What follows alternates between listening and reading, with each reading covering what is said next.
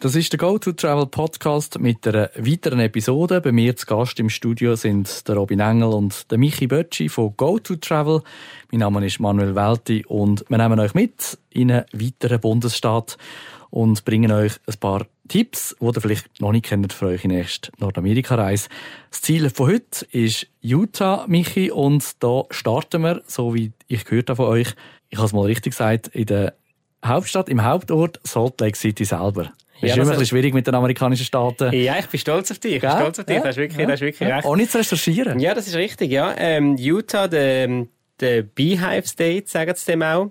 Äh, ein äh, Gouverneur hat übrigens, habe ich gerade äh, kürzlich äh, mitbekommen, hat das letzte Mal auf äh, Be Kind State geändert für einen Tag als äh, Marketing-Gag. Aber es heißt eigentlich Beehive State, das ist so ein bisschen der, der, der Nickname. Und ja, wir starten in Salt Lake City wenn man Salt Lake City hört, kommen einem eigentlich meistens zwei verschiedene Sachen in den Sinn. Zum einen sicher die Olympischen Spiele 2002, wo es zusammen mit Park City natürlich dort ähm, die Olympischen Spiele ausgetragen haben und äh, ja, die Aufmerksamkeit von der ganzen Welt auf sich gezogen haben. Und natürlich Mormonen. Und äh, ja, Salt Lake City ist eine Mormonenstadt. Äh, ganz Utah ist eigentlich ein Mormonenstaat. Ähm, da, die sind wirklich, das merkt man jetzt, dort paar Monate daheim sind. Also da gibt es ganz verrückte Geschichten eben mit, äh, teils wohnen sogar noch in Fels, ähm, rein. Das ist nicht in Salt Lake City selber natürlich. Aber da hat es ganze ähm, Dokus darüber gegeben auf Netflix. Also wirklich, ähm, Utah ist der Mormonenstaat. Und ähm, wenn es um Salt Lake City geht, dann kommt man Mormonen einfach nicht vorbei, weil eines der Highlights von dieser Stadt ist der Mormonentempel mitten in der Stadt, wo man eigentlich nicht kann übersehen. Und äh, das ist ja so ein bisschen, ich sage jetzt mal von der Stadt selber, so ein bisschen die Hauptattraktion. Man kann eigentlich fast nicht auf Salt Lake City gehen, ohne mal dort oder Tempel zu laufen. Also man muss sich das so vorstellen, es ist ein riesiger Platz mit, äh, mit, eben, mit, dem grossen Tempel dort. Äh, dann hat es ein weiteres Haus, mit, äh, äh, wo, wo der Chor drin äh, spielt. Es gibt ja den, den Tabernacle Mormon Choir, wo weltbekannt ist. Äh, wir haben mal für einen Kunden sogar ein Ticket zu organisieren. Das ist eine weltbekannte Geschichte, ähm, wo dort auch auftritt. Und äh, das ist sicher so ein bisschen, ja, die Hauptattraktion von Salt Lake City.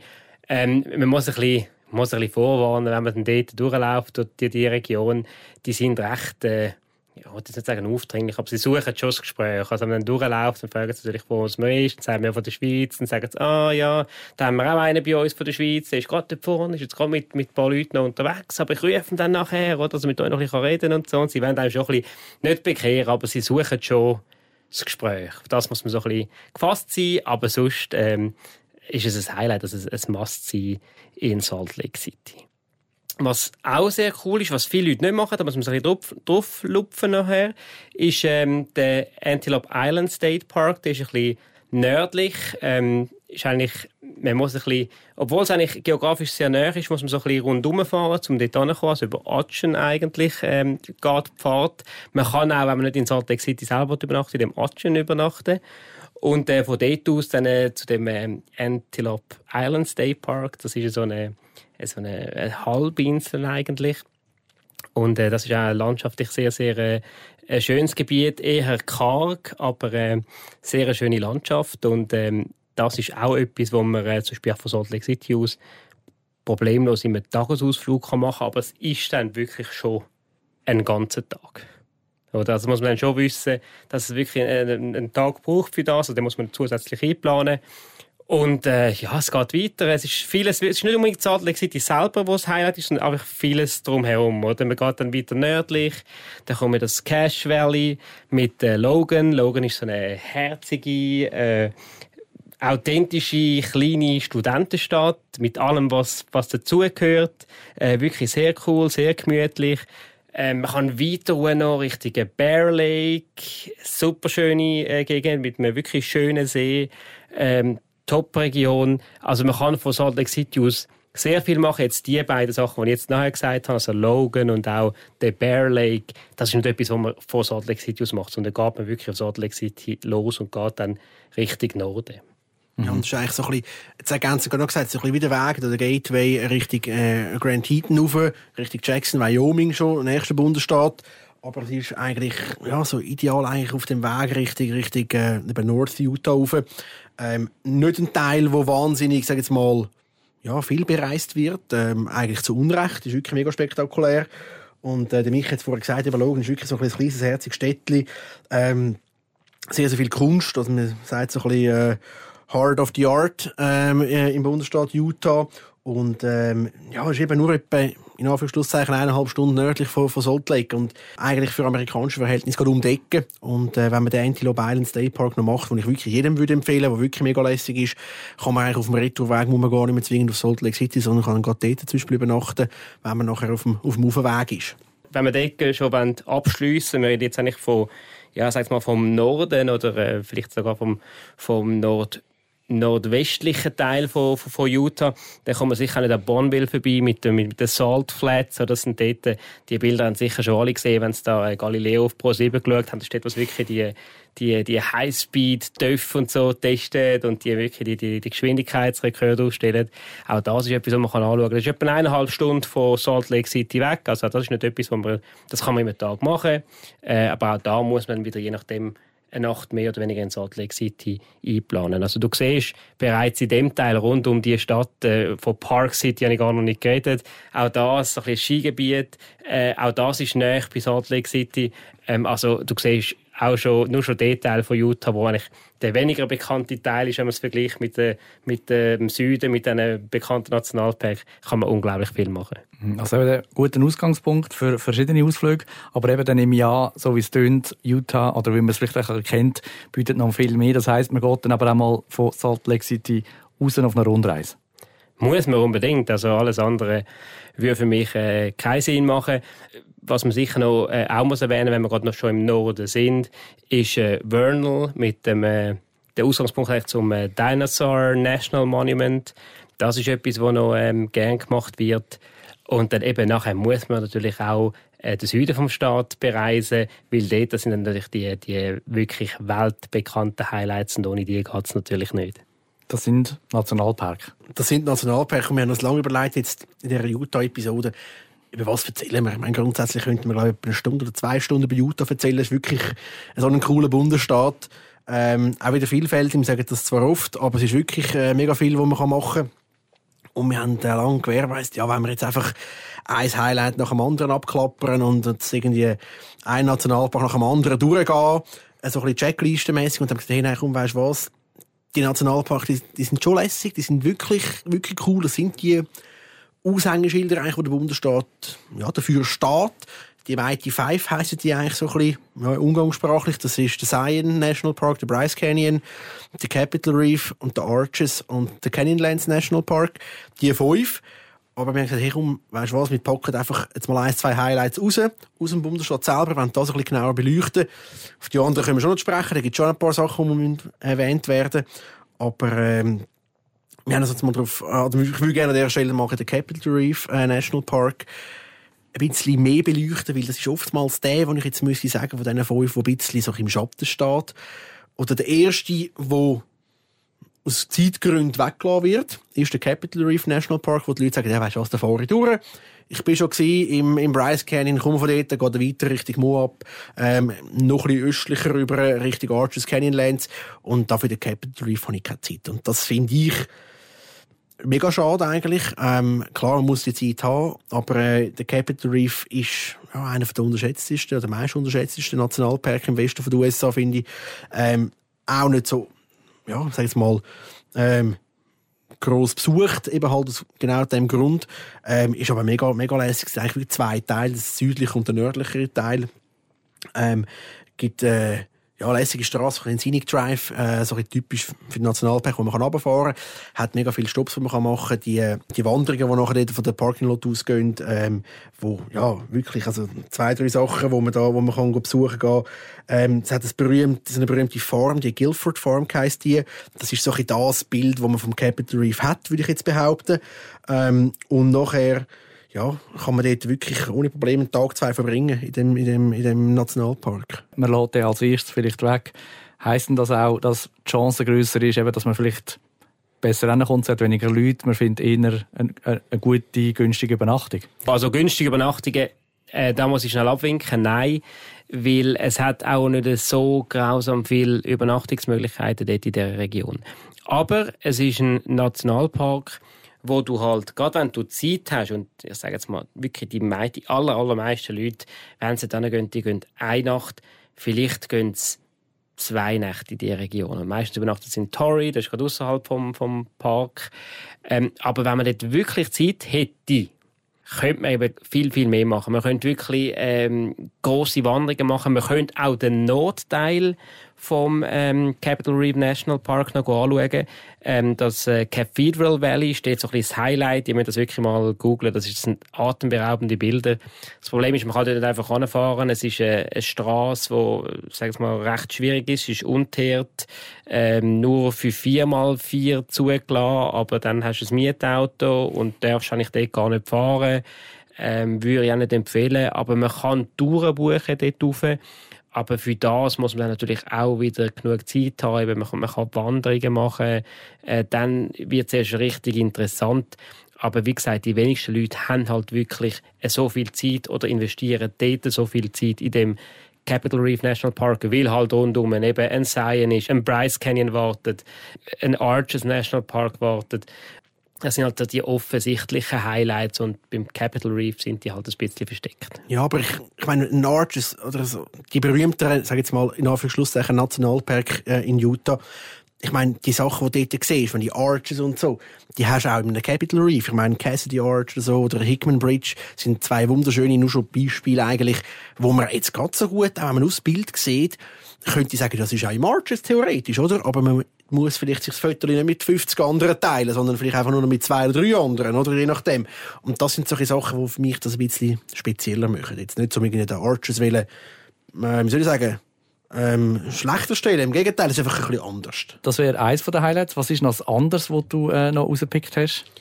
Ich finde, als so ein bisschen Gegenpol, eigentlich, jetzt haben wir ein bisschen Natur gehabt vorher. Klar, jetzt kommt schon auch wieder in Natur, aber mit Kennep selber ähm, so ein bisschen der Gegenpol kennen, ist ein, äh, ja, so ein bisschen Westernstädtchen, wenn man so will, fast schon. Ähm, Little Hollywood auch genannt. Da sind viel, viel äh, Western sind dort gedreht worden. Ähm, in der Gegend, ähm, eigentlich von, von Kennep selber. Ähm, Kennep als Ortschaft ist eigentlich auch ja, man kann das fast vielleicht sagen, als Alternative von, von Page. Page ähm, ist so ein bisschen Band auf der Arizona-Seite eigentlich, Ausgangspunkt für den Antelope Canyon. Ähm, ist Kenneth eigentlich auf der Utah-Seite und nicht wahnsinnig weit entfernt. Man kann von dort tolle Ausflüge machen, nicht jetzt nur in Kennep selber im Örtli sein. Man kann zum Beispiel ähm, zu den Coral Pink Sand Dunes gehen, ähm, nur unweit außerhalb und das sind wirklich so ein bisschen, ja, pink, im Pinkton Sanddünen, wo man jetzt auch nicht wieder an jedem Ecken erwarten, ähm, wo wirklich lässig sind und eigentlich so ein bisschen der Hauptding, sag ich jetzt mal, Hauptaushängeschild von Kennep selber, ähm, ist der Wave. Und der Wave, das ist eine Stein, oder eine Steinformation, kann man sagen, eigentlich eine Felsformation, ähm, Sandsteinfelsen, ähm, von Wind und Wetter und Wasser Seinerzeit ist aber limitiert, da muss man wirklich Tickets haben dafür. Die werden nur mittels Lotterie vergeben, das ist wirklich stark, stark limitiert. Äh, muss man ein bisschen Glück haben, dass man die Billette hat, äh, oder zu denen kommt. Es ist wirklich aktuell so, dass dort, glaube nur 64 Tickets äh, pro Tag vergeben werden in diesem Lotterieverfahren äh, im nördlichen Teil und nur 10 Stück im südlichen Teil von dieser Wave, also wirklich stark, stark begrenzt. Aber dafür ist das Erlebnis natürlich umso lässiger. Früher haben sie sogar noch, ich weiß gar nicht, ob das immer noch so ist, aber ich weiß, früher haben sie da mit so einer wirklich noch Oldschool, mit so einer äh, Gittertrommel, wie früher im, im, im Lotto haben sie wirklich die, äh, die paar paar äh, Plätze, die es noch hat. Es ist ja so, dass ein Großteil zuerst vorher vergeben wird und dann gibt es ein paar wenige, die erst am, am Vortag vergeben werden. Das sind vielleicht etwa 10 oder Maximum 20. Und vorher haben sie wirklich noch so im Visitor Center Oldschool mit so, einem, so, so einer Gittertrommel, haben sie wirklich die, die Zahlen gezogen. Ähm, da bin ich jetzt nicht mehr ganz sicher, ob sich das in der Zwischenzeit äh, geändert hat, ähm, seit ich letztes Mal da war. Ähm, aber äh, das habe ich wirklich auch schon gesehen. Das ist noch, das ist noch glatt. Also wenn einer von euch zufällig gerade auf Utah geht, nächstens, hoffentlich bucht über GoToTravel, kann er dort vorbeischauen und uns dann Bescheid geben, dass es immer noch so ist. Jedenfalls, das tönt nach einem lässigen Erlebnis. Ja, klären wir das bitte ab, da wäre ich wirklich recht froh, könnte man ein E-Mail machen. Es würde mich wirklich interessieren, ob das, äh, ob das wirklich äh, immer noch so ist. Ähm, was auch noch cool ist in der Region, ist das Grand Staircase National Monument Was halt eh cool ist, ist, äh, wenn du all die grossen Parks besuchst, mit äh, ihrer Schönheit, aber halt auch mit der Menschenmenge, was was so ein mit sich zieht. Eben, es hat viele Leute, die in den Bryce Canyon gehen oder in Zion. Da kommst du dem Grand Staircase National Monument und du kommst wirklich mit ein paar Schritten an Ort wo du wirklich fast Mutterseelen allein bist. Wenn du so ein bisschen, so ein bisschen Schlucht reinlaufst, dann kommst du irgendwo, bist einfach zwischen diesen Felswänden rein, ganz allein und dann kannst du so richtig, kannst so richtig entschleunigen. Es fällt dir wirklich so richtig auf, gerade wenn du in so einer Rundreise bist mit all diesen grossen Parks. Und ähm, ja, das ist jetzt auch nicht etwas, wo, wo äh, ich jetzt unter den Top 5 Highlights vom Staat auflisten aber wenn man Zeit hat, wenn man eh schon in dem Camp übernachtet, oder wenn man äh, an dieser Lotterie mitmacht und halt nicht zu den Glücklichen gehört, dann ist das äh, zwar nicht vergleichbar, aber doch eine gute Alternative, um, um den Tag zu verbringen in dieser Region. Ja, und ich habe vorher noch den Antelope Canyon angesprochen, ähm, auf der Arizona-Seite, nicht jetzt, um den irgendwie schlecht zu machen, aber es ist halt der berühmteste, sage jetzt mal, Slot Canyon, wie die heissen, äh, in Anführungszeichen. Von denen gibt es eigentlich in dieser Region rund um Kennep auch noch zahlreiche. Also es gibt dort äh, Peekaboo zum Beispiel, Willis Creek, ähm, sind wirklich nur zweimal genannt. Ähm, wo man, wo man kann besuchen kann, die viel weniger frequentiert sind, als es jetzt vielleicht ein Antelope Canyon ist. Ähm, wo man speziell irgendwie muss Ticket äh, für Touren äh, Monate im Voraus reservieren, dass man überhaupt nicht reinkommt. Ähm, wo aber genauso schön sind, die einfach weniger bekannt sind. Ähm, wo man wieder mich gesagt hat, wenn man Zeit hat, unbedingt äh, kann einplanen, soll einplanen. Mhm. Also wunderbare Tipps, die dir da gegeben haben. Eben gerade Sachen, wo, vielleicht, wo man vielleicht nicht gerade kennt. Jetzt haben wir das Thema ja aber auch schon in vielen anderen Podcasts besprochen, eben, dass es halt auch Leute gibt, die vielleicht nicht so viel Zeit haben und dann natürlich einfach auch das wollen sehen, was man kennt. Ähm, vielleicht darum gleich nochmal ein paar Tipps. Robin, was, auf was muss man denn so achten, wenn man jetzt gleich halt die bekannten Sachen sehen, aber jetzt gerade wie die bekannten Nationalparke? Genau, also ich habe dort auch, was auch jetzt in den letzten ja, paar also ich sagen, ein paar Jahre ein aufgekommen ist, ähm, jetzt vielleicht auch in Pandemie äh, ähm, ist die ganze Geschichte mit Reservieren. Zum Beispiel der Arches National Park ist so einer, wo jetzt ein da so eine Pilotrolle übernommen hat, ähm, wo man zwingend muss den Zutritt, oder wo der Zutritt für den Nationalpark limitiert worden ist. Man muss zwingend eine Reservation tätigen, dass man nicht einen Zutritt hat. Da hat man ein fixes Lot zuteilt, wo man in den Nationalpark kann gehen kann muss man zwingend machen. Ohne die Reservation kommt man nicht im Park. Es wird auch dort wieder ein gewisser Teil am äh, Vortag noch mal vergeben. Das ist aber eine kleine Anzahl an, an Eintritten, die dort noch ähm, verscherbelt werden, sage ich jetzt einmal. Aber äh, dort ist wirklich ähm, ein absolutes Mass, dass man so ein, so ein Ticket hat. Und eben eigentlich gerade nachher so ein bisschen gegenüber vom Arches National Park, der Canyonlands National Park, so ein der zweite von diesen Mighty Five, die wir übrigens erwähnt haben. Ähm, und dort, oder generell für die beiden, für die beiden Nationalparks, lohnt sich eigentlich in Moab zu übernachten. Und das ist so das, was ich den Leuten mit auf den Weg geben würde. Moab ist eigentlich das Outdoor Capital äh, von Amerika. Idealer Ausgangspunkt, um die beiden Nationalparks erkunden. Und von dort dann eigentlich so ein sternförmig das Ganze ähm, anschauen. Ein weiterer Punkt, wo man auch mal sagen wenn man gerade über die Reservationen redet, im Seien gibt es eine ähm, sehr bekannte Wanderung zu, ähm, zum Angels Landing rauf. Und äh, wenn man dort äh, den ganzen Weg machen wirklich bis ganz uhr, dann muss man ebenfalls das Permit haben. Das ist ja für die, die wirklich gerne ein bisschen länger wandern. Eben, da, da bin ich jetzt nicht unbedingt äh, der Richtige. Aber für die ist das wichtig zu wissen, dass für die Angels Landing Wanderung, dass man dort auch so ein äh, Permit braucht. Das kann man im äh, Internet ähm, bestellen, lösen. Ähm, was man ein Glück haben natürlich, aber es ist jetzt nicht so eine Lotterie wie jetzt zum Beispiel beim The Wave. Also es ist schon, die Zahl ist schon beschränkt, aber dann jetzt schon nicht gerade in dem Rahmen, wie wir es vorher gehört haben. Und vielleicht noch, ja, zum Abschluss, ich meine, wenn wir gerade von der Zeit geredet haben, ich meine, wir reden schon davon, dass die Leute halt ähm, nicht in den meisten Fällen ein bisschen zu wenig Zeit haben, weil sie halt eben zum Beispiel zuerst noch Kalifornien machen und dann die Nationalparks im Süden. Aber jetzt reden wir von, von Utah selber und ähm, ich habe das äh, im Eingang gar nicht erwähnt ähm, von dem Gespräch, aber Salt Lake City hat jetzt eine gute Verbindung von Frankfurt aus, äh, direkt von Frankfurt mit äh, Eurowings. Die ist äh, Teil von der Star Alliance und ähm, es würde sich jetzt also sehr gut äh, ergeben, dass man zum Beispiel kann mit äh, Eurowings von Frankfurt direkt auf ähm, Salt Lake City fliegen, dort drei anfangen und dann sich wirklich auf den Bundesstaat Utah konzentriert und dann vielleicht am Schluss noch einen kleinen Teil Arizona mitnimmt und dann in Las Vegas aufhört und mit Edelweiss zurückfliegt oder das Ganze halt umgekehrt macht. Die kann man ja kombinieren, die beiden Airlines. Und ähm, auch da, mein, Appell ist immer der gleiche, weniger ist mehr, packen nicht zu viel rein. Es hat so viel Schönes gesehen in der Region. Macht lieber kleine ähm, also in zwei Wochen weniger Distanz hinter euch bringen, aber euch wirklich ein bisschen intensiver mit der Gegend äh, äh, auseinandersetzen und äh, da werdet viel überrascht sein, was es da noch alles gibt, wo man jetzt beim sag mal, schnell durchfahren halt verpasst oder nicht sieht. Ja, spannender Tipp. Also weniger ist mehr. Ähm, vielleicht noch ein anderer Tipp, Keimtipp, Robin, von deiner Seite, wo du den Hörerinnen und Hörern mit auf den Weg geben Ich bin mega Fan geworden in den letzten paar Jahren von diesen Under Canvas. Ich glaube, wir haben es auch schon mal in einer, in einer anderen Podcast-Episode erwähnt.